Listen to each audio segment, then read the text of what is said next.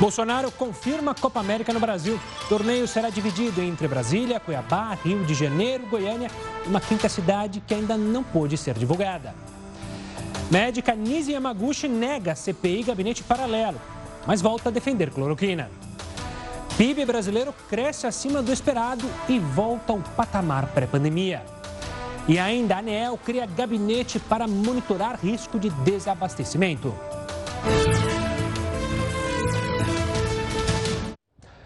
Olá, uma boa noite. Seja muito bem-vindo ao Jornal da Record News e obrigado pela sua companhia. Lembrando que a gente está ao vivo pelo nosso canal no YouTube e também na nossa página do Facebook. A Polícia do Rio indiciou pela terceira vez o doutor Jairinho, agora por torturar uma criança de três anos. A mãe do menino também foi indiciada. Jairinho está preso acusado de matar o enteado em Riborel, de apenas quatro anos. Débora Saraiva e o vereador Jairo de Souza, o doutor Jairinho, mantiveram um relacionamento por seis anos. Tempo marcado por agressões, segundo a polícia. Um dos episódios teria acontecido com o filho de Débora, na época com apenas três anos. Nessa foto de 2015, o menino aparece engessado depois de fraturar o fêmur. Ele foi socorrido nesse hospital após um suposto acidente. Segundo os primeiros depoimentos, o garoto teria caído do carro onde estava com Jairinho. Mas, para os investigadores, ele tentou se jogar do veículo por temer a presença do vereador. A hipótese foi reforçada depois que os agentes tiveram acesso aos relatórios feitos na unidade de saúde. No documento, a psicóloga diz que a criança chora e que não quer andar no carro de Jairinho. O laudo também afirma que o menino passou mal no veículo e, por isso, quis sair. O prontuário médico destaca ainda a presença de hematomas nas bochechas e assaduras na região glútea. Durante a investigação, memórias do menino vieram à tona. Ele lembrou ter sido sufocado com um saco na cabeça pelo vereador. A irmã também foi ouvida e confirmou as agressões. Esse já é o terceiro caso aberto contra o parlamentar. Jairinho segue preso preventivamente, acusado de torturar e matar o menino em Riborel. Também já foi indiciado por torturar a filha de uma ex-namorada entre 2011 e 2012. Agora, passa a responder também por tortura e falsidade ideológica. A polícia não descarta que possa haver mais vítimas. Débora Saraiva, a mãe do menino, foi indiciada pelos crimes de omissão e falsidade ideológica. Quantos outros atos não poderiam decorrer se o primeiro não fosse descoberto? Ou seja, quando o menino quebra o fêmur e o hospital não comunica e a mãe se cala, outros fatos podem ter ocorrido que nem tenham chegado ao nosso conhecimento.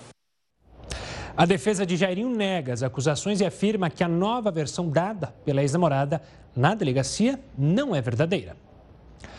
A mineradora Vale informou hoje que o pagamento emergencial aos atingidos pelo rompimento da barragem em Brumadinho será prorrogado. Os pagamentos vão ocorrer por mais três meses, ou seja, vão até o final de agosto deste ano. Depois desse período, eles não serão renovados mais. De acordo com a Vale, o benefício atende mais de 100 mil pessoas e tem direito ao valor todos aqueles que moram em Brumadinho ou em até um quilômetro do leito do rio Paraupeba. O pagamento emergencial ultrapassa o valor de 1 bilhão e 600 milhões de reais. Vou trazer uma notícia positiva: o produto interno bruto, que é a soma de toda a riqueza produzida no país, Cresceu 1,2% no primeiro trimestre deste ano, pegando muitos analistas de surpresa. Para entender mais sobre esse assunto, eu converso agora com Nicola Tingas, que é economista-chefe da Associação Nacional das Instituições de Crédito. Boa noite, Nicola. Obrigado pela participação aqui conosco. Muita gente foi pega de surpresa com esse resultado positivo. Eu queria primeiro, então, olhar o que, que a gente pode destacar justamente de positivo, além, obviamente, do número, mas nesse crescimento do PIB, Nicola. Bom, o destaque maior, evidentemente, é a agropecuária, porque nós estamos tendo uma importação de commodities, de soja, de milho excepcional e também de outros produtos agrícolas e carne. Agora, fora isso, a, o início da vacinação e alguma redução é, da hospitalização e também o cansaço e também a tecnologia de internet e tudo, tem permitido que as pessoas circulem mais, então está havendo mais consumo, mais volta gradual à atividade. Então, a gente nota também que a indústria que ficou com os estoques defasados e com essa produção para exportação também está produzindo mais. Então a gente vê a agropecuária recupera bem, indústria começa a ganhar força e setor de serviços ainda atrasado. E o comércio estacionário ligeiramente negativo. Mas o mais importante de tudo isso é que esse PIB que surpreendeu, ele abriu um ciclo de revisões de expectativas para o PIB desse ano, que agora, hoje, depois do anúncio do PIB, estão já na casa em torno próximo de 5% ou mais. É evidente que tem uma parte disso, que é um carregamento estatístico de 3,6, significa que no fim do ano a economia começa a se normalizar em direção a um crescimento efetivo de 1 a 2%. Nicola, olhando pelo lado negativo, você citou aí o setor de serviços. Setor de serviços que é o que mais emprega no Brasil.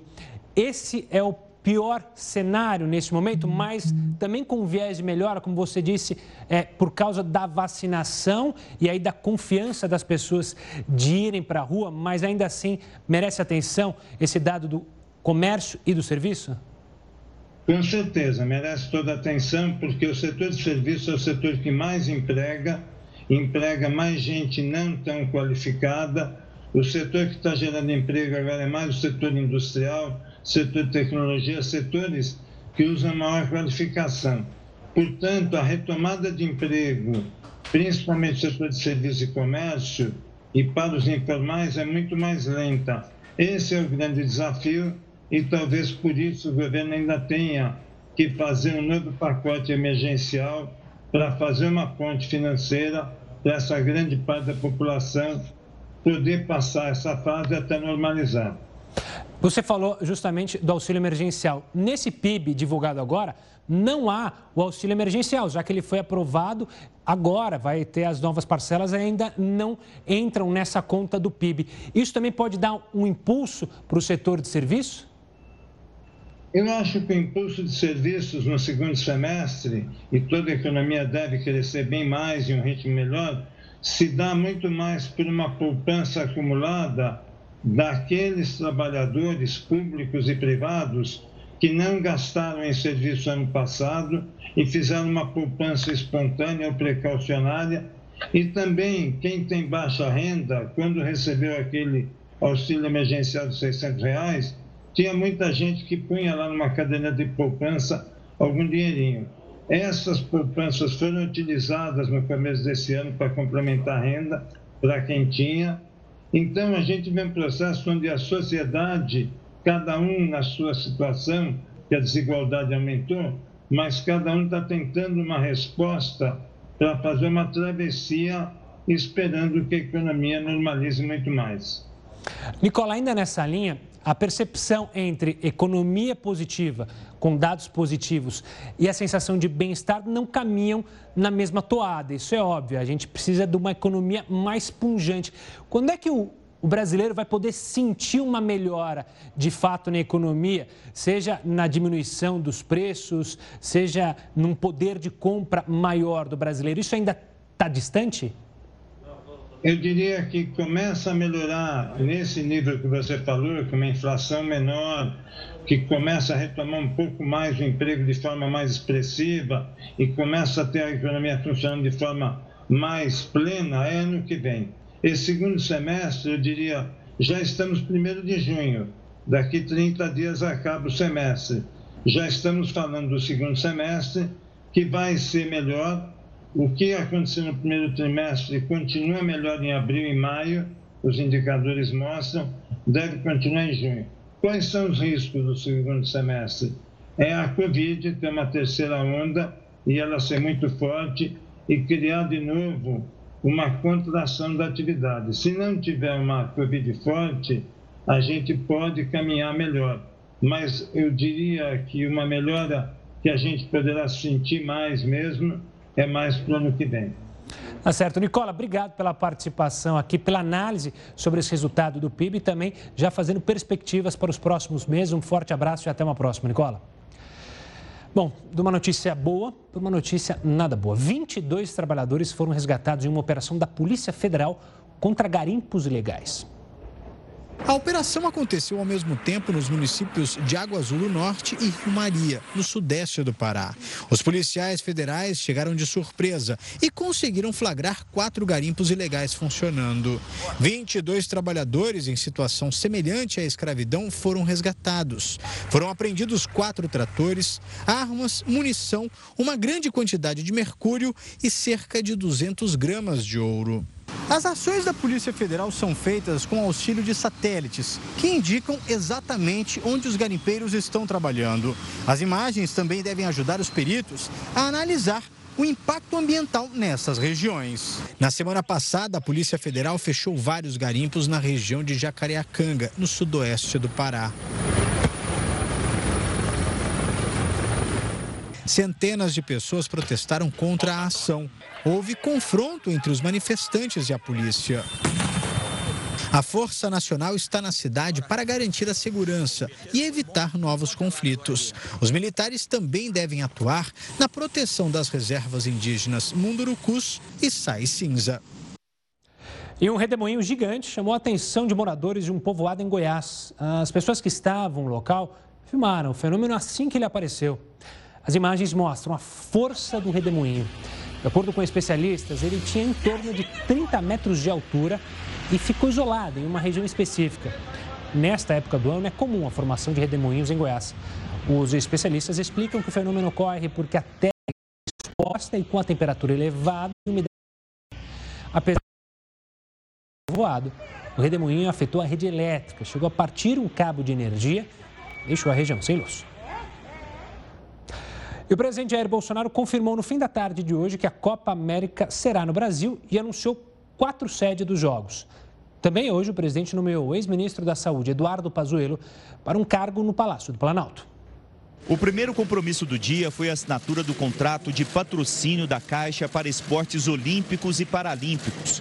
No evento, o presidente Jair Bolsonaro falou sobre o sinal verde do governo para a realização da Copa América no país. Fui procurado pela CBF com a informação de que a Argentina não iria mais sediar a Copa América. E se o Brasil poderia sediá-la. A primeira resposta foi: a princípio, sim. Por que eu falo a princípio? Porque eu consulto meus ministros. E foi unânime. Deixou bem claro, foi unânime. Todos eram sinal positivo. O presidente rebateu as críticas de que o evento pode contribuir para o aumento do número de casos e mortes provocados pelo coronavírus. As quatro sedes já anunciadas são Mato Grosso, Goiás, Distrito Federal e Rio de Janeiro. Foram intensas as conversas até a definição das quatro sedes. Até a noite de ontem havia apenas um estádio confirmado, daqui de Brasília. Muitos governadores se colocaram contra a realização do evento. Somente no meio da tarde foram escolhidas mais duas cidades, Goiânia e Cuiabá, onde inicialmente o prefeito era contra, mas depois mudou de posição. Todas essas negociações foram conduzidas pelo Eduardo tarde foi definida a realização da Copa América também na cidade do Rio de Janeiro. O governador Cláudio Castro era favorável, mas o prefeito Eduardo Paz precisou ser convencido a aceitar a final da Copa América na cidade. O estado de São Paulo não chegou a ser convidado. Membros do governo relatam ainda que jogadores da seleção foram pressionados a não entrar em campo. O pai do jogador Neymar foi quem deu informações sobre uma dessas ligações. Depois do anúncio das sedes, o governador de São Paulo, João Dória, afirmou por meio de nota que cientistas apontaram que, neste momento, a realização da Copa América no estado seria uma má sinalização no combate à pandemia. No fim da tarde, o presidente foi até o Ministério da Saúde, onde foi assinado o contrato de transferência de tecnologia da vacina AstraZeneca Oxford a Fiocruz vai produzir no país o ingrediente farmacêutico ativo, a matéria-prima da vacina, que hoje é importada da China. E nesta terça-feira, o ex-ministro da Saúde, Eduardo Pazuello, foi nomeado para um cargo público.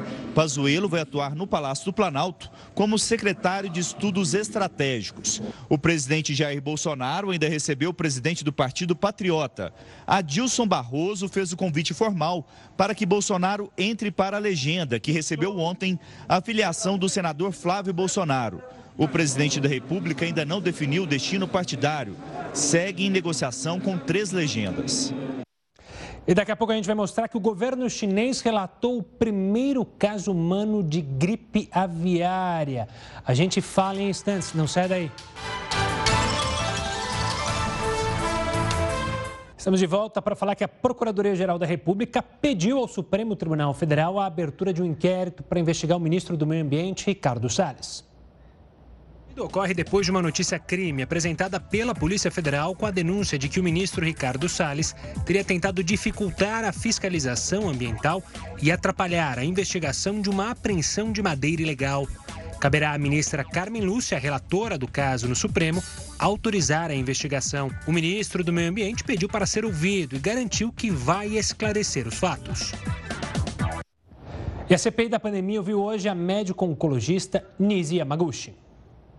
A médica negou fazer parte de um gabinete paralelo, que, segundo os senadores de oposição, aconselharia o presidente Jair Bolsonaro no enfrentamento à Covid sem passar pelo Ministério da Saúde. Eu desconheço um gabinete paralelo e muito menos que eu integre qualquer gabinete paralelo. Eu sou uma colaboradora eventual e que participo junto com os ministros de saúde Sobre a suposta reunião para modificar a bula da hidroxicloroquina, Nise Yamaguchi afirmou que o assunto não foi discutido no encontro. Nessa é, situação, não houve minuta de bula. Eu não minutei nenhuma minuta de bula e nem discuti. Eu estive discutindo, sim, a resolução é, em caráter excepcional da, da, da vigilância sanitária. Em um vídeo do ano passado, apresentado na sessão pelos senadores, Nise Yamaguchi disse que não era necessário vacinar aleatoriamente toda a população.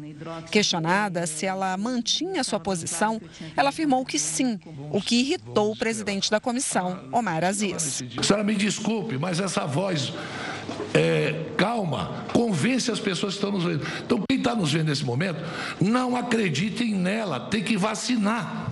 A vacina salva. Tratamento precoce não salva. A médica foi interrompida por inúmeras vezes, provocando a reação até de senadores de oposição ao governo federal. O senador Otto Alencar, que é médico, questionou o conhecimento técnico de Nise Yamaguchi. A senhora defina do ponto de vista orgânico da, do, do, do, do que é um protozoário e um vírus. Por favor, a senhora é médica formada. Os protozoários são organismos celulares e os vírus são organismos que têm um conteúdo de DNA ou RNA. No não, caso do Covid. Não, não, é bem assim, não. A senhora não é infectologista, é, é, é, se transformou de uma hora para outra, como muitos no Brasil se transformaram em infectologista, e não é assim. Os protozoários são organismos mono ou unicelulares. E, as, e os vírus são organismos que têm uma proteção proteica, capsídeo e internamente o ácido nucleico. Completamente diferente do que a senhora falou aí. A senhora não soube explicar o que é o vírus. Vírus não são nem considerados seres vivos. Portanto, uma medicação para protozoário não, nunca cabe, sempre nunca cabe para vírus. A senhora não sabe nada de infectologia. Nem estudou, doutora. A senhora foi aleatória mesmo, superficial.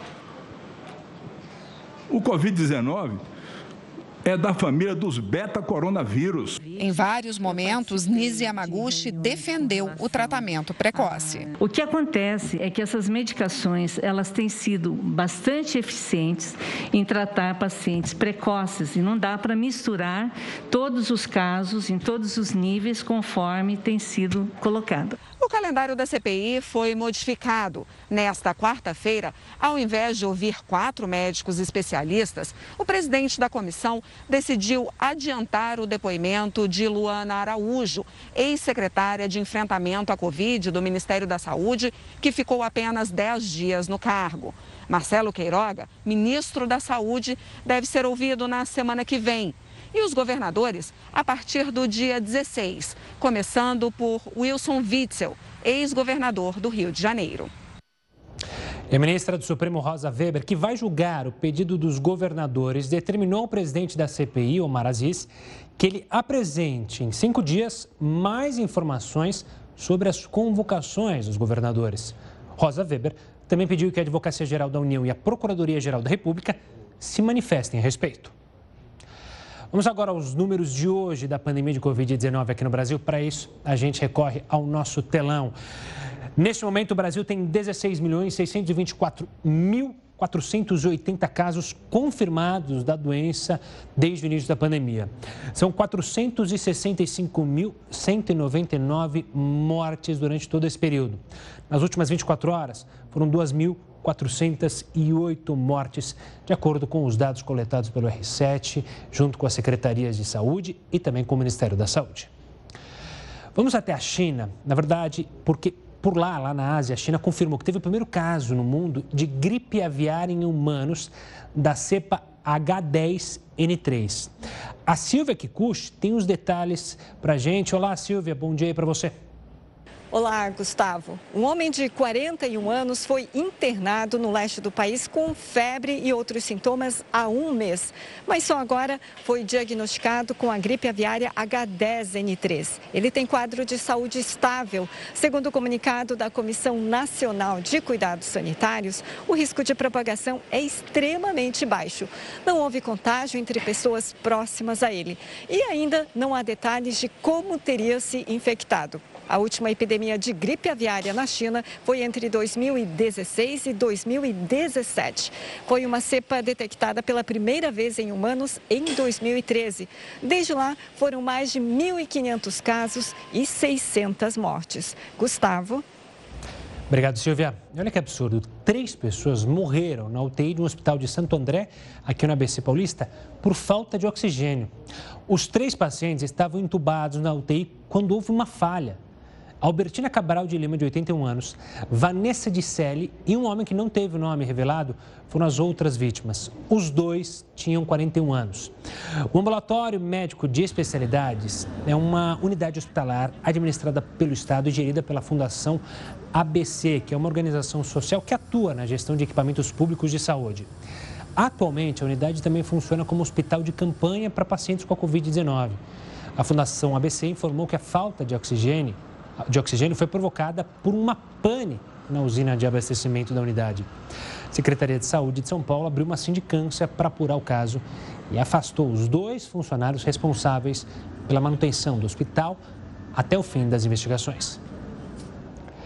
E hoje tem aniversário na Câmara dos Deputados mas não é um aniversário bom para se comemorar, não. É que o projeto que acaba com o foro privilegiado completa 900 dias.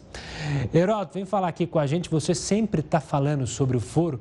O que, que impede a votação do projeto? Perderam a chave? Está escondido lá na gaveta? É isso? Uma boa noite. Perderam a chave.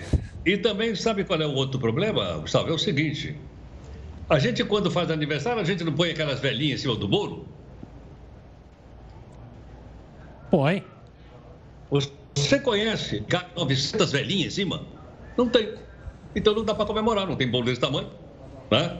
O fato é o seguinte: uma coisa que todos nós, como brasileiros e cidadãos, precisamos saber.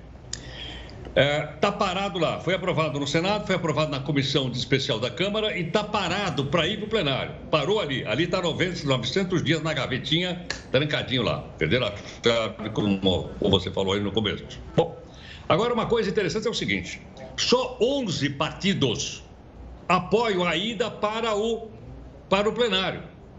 Só 11. Espera, espera um pouquinho. Tem mais de 30 partidos políticos, exatamente. Tem um monte de partido político lá que não apoia a, a, a votação no plenário da Câmara. Então, por isso, não sai lá. Só 11 são. É uma coisa inacreditável. É uma coisa inacreditável que você tem um número grande de partidos que é contra, veja bem, a votação. Pode, pode ser sim, pode ser não, mas a votação é que aí o cara vai dar a cara para bater. Se ele votar não, pimba, a turma fica sabendo dele. E se esse processo passar, em vez de milhares e milhares de cidadãos que são absolutamente privilegiados, com foro privilegiado, só cinco pessoas teriam foro privilegiado. O presidente e o vice, presidente da Câmara, do Senado, do Supremo. Só o resto, perdão, os demais seriam cidadãos como nós. Se cometemos um crime, nós vamos responder na delegacia de polícia, no Ministério Público ou na, na, na, na Justiça. Mas, infelizmente, está parado lá. Como fazer para andar? Também dar uma sugestão. Que tal mandar um recadinho para o seu representante na Câmara, para o seu deputado? Via e-mail, via zap zap, ou pode ser até por sinal de fumaça que eles entendem. Agora, pode né, a gente chegar daqui a falar, ó, mil dias que está quando for mil dias, nós vamos cantar parabéns. Pois é, e o que tem de senador, o que tem de deputado que, em frente aos celulares, né, já que hoje eles usam muito os celulares para as redes sociais, falam que, que são a favor do projeto, mas que lá nos corredores de Brasília trabalham contra, não está escrito. Tem um monte que só se vende como a favor do projeto, mas na hora H foge. Herói, daqui a pouco a gente volta a se falar aqui dentro do jornal da Record News. Olha que notícia interessante. Lá na Itália, restaurantes de Roma estão liberados para receber clientes em ambientes fechados. Nós te mostramos essa e outras notícias daqui a pouco aqui no Jornal da Record News. Uma novidade para você que sempre acompanha a gente. Veja só. Sabia que é possível assistir os seus jornais e programas favoritos de graça 24 horas por dia na palma da sua mão com apenas alguns cliques? Isso mesmo, isso é possível pelo aplicativo da Record News. Você totalmente conectado com as principais notícias do Brasil e do mundo. Baixe o aplicativo da Record News no seu celular. Record News, informação 24 horas na TV ou na palma da sua mão. É só ir lá na sua Play Store, de graça Baixa o aplicativo e assiste a gente a hora que você quiser, aonde você quiser, voltando para casa, indo para o trabalho, na casa é, dos pais, enfim, aonde você quiser, você pode assistir a gente também pelo celular. Vamos trazer outra boa informação? A Fiocruz assinou hoje um contrato de transferência de tecnologia da vacina contra a Covid com a farmacêutica AstraZeneca. Agora, a fundação vai poder produzir o ingrediente farmacêutico ativo, o famoso IFA. O ingrediente, portanto, vai ter 100% da produção em território brasileiro nos laboratórios de Biomanguinhos, a zona norte da cidade do Rio de Janeiro. A produção vai começar ainda em junho, de acordo com a Fiocruz. Isso significa que a vacina vai ser feita completamente no Brasil e não vai precisar da importação desse produto, que às vezes demora para sair da China, da Índia. Será tudo feito aqui. A previsão é que a vacina feita 100% aqui no Brasil comece a circular no país a partir do mês de outubro. Ainda sobre vacina, foi aprovado hoje pela OMS o uso emergencial da Coronavac. A vacina chinesa é produzida no Brasil pelo Instituto Butantan em São Paulo. Com isso, os brasileiros estão mais perto daquele chamado passaporte da vacina. Coronavac segura, eficaz e com garantia de qualidade. Foi assim que Tedros Adhanom Ghebreyesus, diretor-geral da Organização Mundial da Saúde, se referiu à Coronavac. Ele se disse feliz com a aprovação, principalmente pela facilidade de armazenamento em geladeiras comuns, o que facilita a distribuição do imunizante aos países mais pobres of the inactivated vaccine. A Coronavac é a sexta vacina a receber a aprovação de uso emergencial da Organização Mundial da Saúde. A autorização funciona como um selo internacional de qualidade para o imunizante e, com isso, pode participar do consórcio COVAX Facility, um programa das Nações Unidas para países de baixa renda. No Brasil, a maior parte da distribuição das vacinas contra a Covid se divide entre AstraZeneca, Oxford, da Fiocruz e a Coronavac do Butantan. O Instituto disse que a decisão é uma vitória da ciência e ressaltou que a OMS levou em consideração os dados de eficácia produzidos a partir de pesquisas realizadas no Brasil. A aprovação da OMS pode garantir que as pessoas imunizadas com a Coronavac passem a entrar em países que exigem o chamado passaporte de vacinação, como os da União Europeia. O reconhecimento pela Organização Mundial de Saúde vai, vai, sem dúvida, influenciar na decisão dos países de aceitar os brasileiros vacinados como possíveis eh, turistas ou, ou viajantes. E existe um reconhecimento internacional que é uma vacina válida. Olha, o nível das águas em Manaus ultrapassou hoje um centímetro a marca de 2012 e com isso bateu um novo recorde. O Rio Negro chegou a 29 metros e 98 centímetros nesta terça-feira. É a maior cheia da história desde o início dos registros em 1902. Aqui em Manaus, 15 bairros estão alagados. Cerca de 24 mil famílias foram impactadas pela enchente e 4 mil estão desalojadas.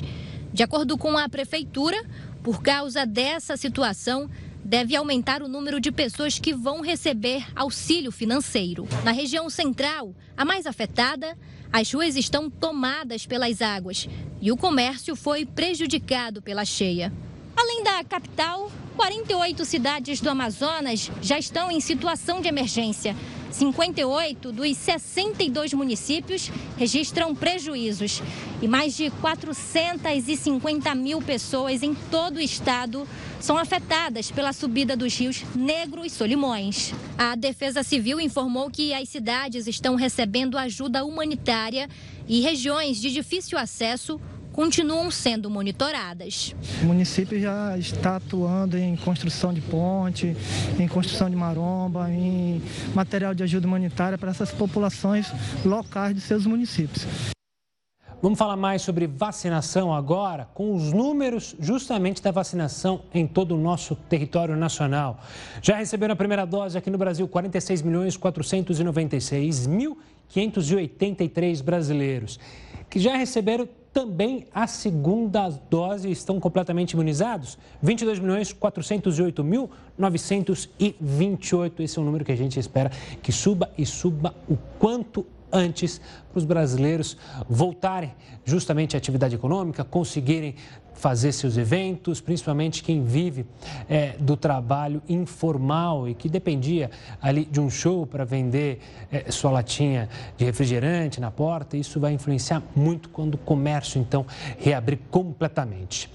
Infelizmente, agora a gente traz um dado que preocupa, um caso de fungo preto. A gente falou ontem aqui, ele foi confirmado hoje em Manaus. O infectado é um homem diabético de 56 anos. Ele foi internado com sintomas de gripe, mas o teste para coronavírus deu negativo. O homem apresentou uma infecção e acabou morrendo no dia 16 de abril. Ao descartar a Covid-19, o hospital realizou outro exame e então confirmou a presença da mucormicose, mais conhecida como fungo preto. O fungo é, ficou muito conhecido mundialmente por uma explosão de casos lá na Índia. Pessoas com comorbidades ou deficiências permanentes que têm entre 30 e 39 anos vão poder tomar a vacina contra a Covid-19 em São Paulo. Esse grupo representa 1 milhão e 200 mil pessoas em todo o estado que vão poder ser imunizadas a partir de amanhã. Para tomar a vacina é preciso comprovar a comorbidade levando a receita dos medicamentos tomados, relatório, exames ou prescrição médica. Os cadastros previamente existentes nas unidades básicas de saúde também podem ser utilizados. Saindo um pouco do Brasil, os restaurantes de Roma, na Itália, estão liberados para receber clientes em ambientes fechados. Pois é, a Itália suspendeu as restrições hoje e os romanos então foram rápidos em aproveitar a corrida para os restaurantes favoritos. A flexibilização se dá por conta do avanço da vacinação contra o coronavírus no país. Pelo menos 35 milhões de italianos foram imunizados com a primeira dose. É bom lembrar que a Itália foi um dos primeiros países do mundo a ser o epicentro da pandemia fora da China, ainda em março de 2020. Voltando ao Brasil, com a falta de peças e a paralisação parcial de montadoras, o preço do carro novo vai parar nas nuvens. Mas o Heródoto traz para a gente aqui um mercado que tem crescido, que é o famoso carro por assinatura. Vale a pena, Heródoto? Olha, Gustavo, de, de, de, depende do ponto de vista. Então, acho que vale.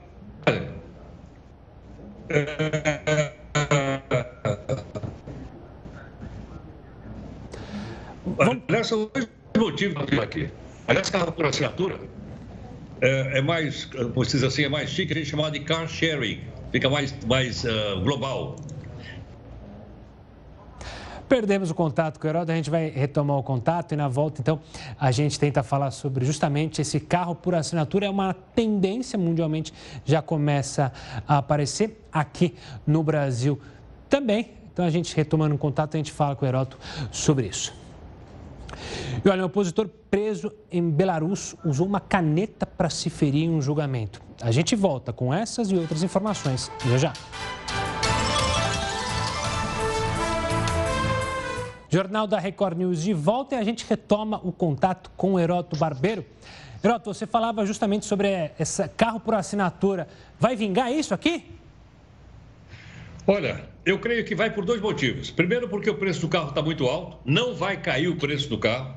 Faltam peças, como a gente já explicou aqui no jornal outro dia. Esse é um lado. E o outro, Gustavo, é o seguinte: aquele sonho do carro próprio, do, né, do jovem e tal, parece que também está caindo, o pessoal está abrindo mão dessa ideia de ter um carro próprio. Para isso, então, o que você faz? Você vai, como você já disse, vão para carro por assinatura. Agora você vai dizer, bom, qual é a vantagem? A vantagem é o seguinte, eu não tenho problema. Eu vou pagar só combustível, multa e estacionamento. O resto é por conta do dono do carro.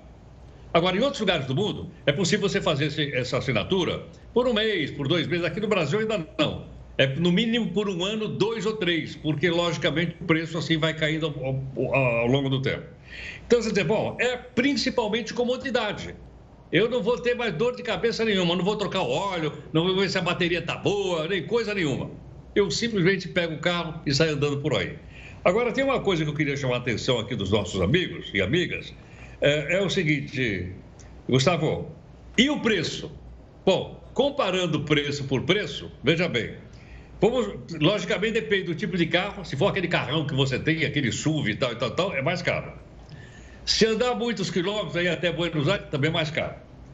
Agora, se for um carrinho popular, é, fica baratinho. Vou dar um exemplo aqui. Você pegar um carrinho popular mais barato, quanto custa por mês? Mil reais. Mas você só pode andar 6 mil quilômetros por ano. Então, na verdade, você pode só andar 500 quilômetros por mês. Não pode andar mais do que isso. Se você andar mais, você vai pagar. Então é por aí que começa. E uma curiosidade também, Gustavo, para encerrar aqui. Não são só as locadoras que estão fazendo isso, não. As empresas que fabricam carros no mundo e no Brasil, elas também estão tendo carro para alugar por assinatura. Se você estiver interessado, eu posso falar de outros modelos.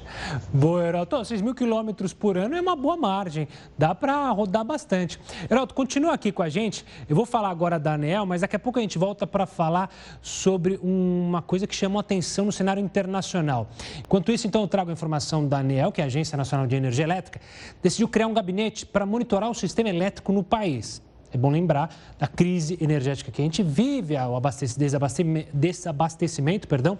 A ideia, então, é criar o gabinete e ser uma alternativa para evitar a escassez de energia do Brasil. Foi tomada uma semana após aquele alerta de emergência hídrica da Bacia do Paraná e o baixo nível nos reservatórios do Sudeste e Centro-Oeste.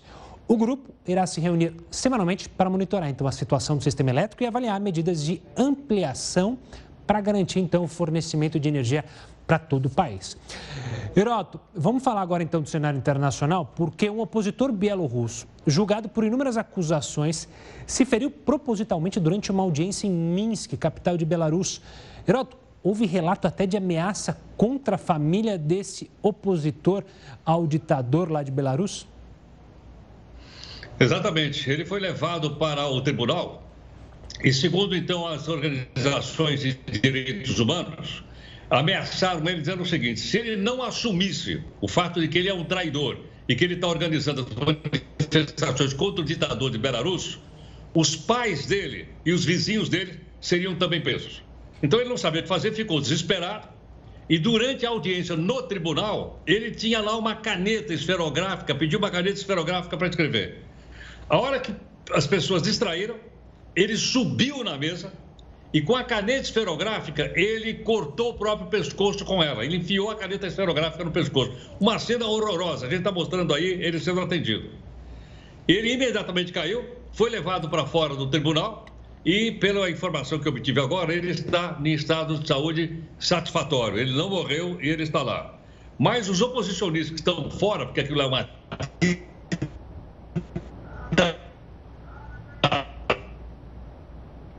E aí? Dura. Agora então, então você vê o seguinte: por incrível que pareça, apesar de ter acabado a União Soviética, é o único Estado soviético existente ainda no mundo. Pois é, são os tristes as cenas, tristes as cenas que acontecem lá na Bielorrússia. Esse opositor foi pego voando num avião, né? O avião foi desviado com caças que sobrevoavam ali a Bielorrússia, um voo comercial, uma situação que chama a atenção de todo o cenário internacional. Heródoto, a gente volta a se falar amanhã aqui no Jornal da Record News. Um forte abraço e até amanhã. Até mais. Voltando ao Brasil, o Ministério da Educação está oferecendo 136 cursos de graça. Todos estão lá no site do governo, chamado Ambiente Virtual de Aprendizagem, o AVAMEC. As inscrições, para você que está interessado, devem ser feitas na própria plataforma. O estudante vai receber um certificado quando concluir todas as aulas. Entre os cursos mais acessados estão práticas de alfabetização e alfabetização baseada na ciência. Olha, vamos voltar a falar de falta de energia elétrica, a gente falou da ANEL. Olha o que está acontecendo com os moradores de Caçador, em Santa Catarina. Eles fizeram fila durante todo o dia para carregar celular em empresas que possuem geradores. A cidade está sem luz há quatro dias. A queda de energia ocorreu depois que uma forte tempestade atingiu a região na semana passada e derrubou quatro torres de transmissão. A prefeitura decretou situação de emergência. Então, fila para conseguir recarregar o celular, conseguir ficar falando com a família. Que situação. Lembra daquele médico brasileiro que está envolvido numa confusão lá no Egito? O Ministério Público egípcio pediu, pediu, pediu a prisão provisória do médico que fez comentários de cunho sexual a uma vendedora. Victor Sorrentino foi detido no domingo e pode ficar por mais quatro dias preso.